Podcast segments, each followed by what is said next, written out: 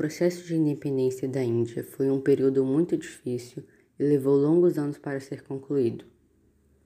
A Índia foi colonizada pela Grã-Bretanha durante o século XVIII e por muito tempo ficou sob domínio britânico.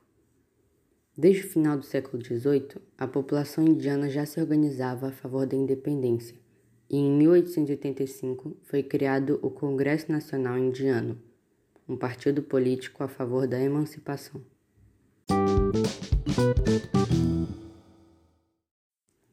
Porém, o movimento só começou a ser reconhecido quando ganhou a liderança de Mahatma Gandhi, um advogado pacifista que contestava o racismo e injustiça com os pobres.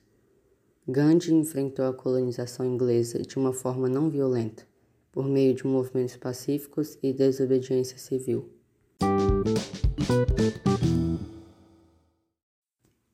O movimento de Gandhi conquistou o grande apoio da nação. Em 1947, quando a Grã-Bretanha já estava enfraquecida devido à Segunda Guerra Mundial, Após vários acordos e negociações, a independência foi conquistada.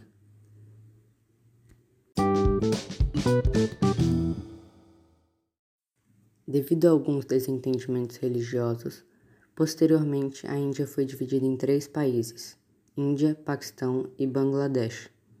Hoje em dia, a Índia é um dos países mais povoados do mundo e está entre os mais elevados PIBs. Porém, a sociedade ainda sofre de uma desigualdade social e econômica.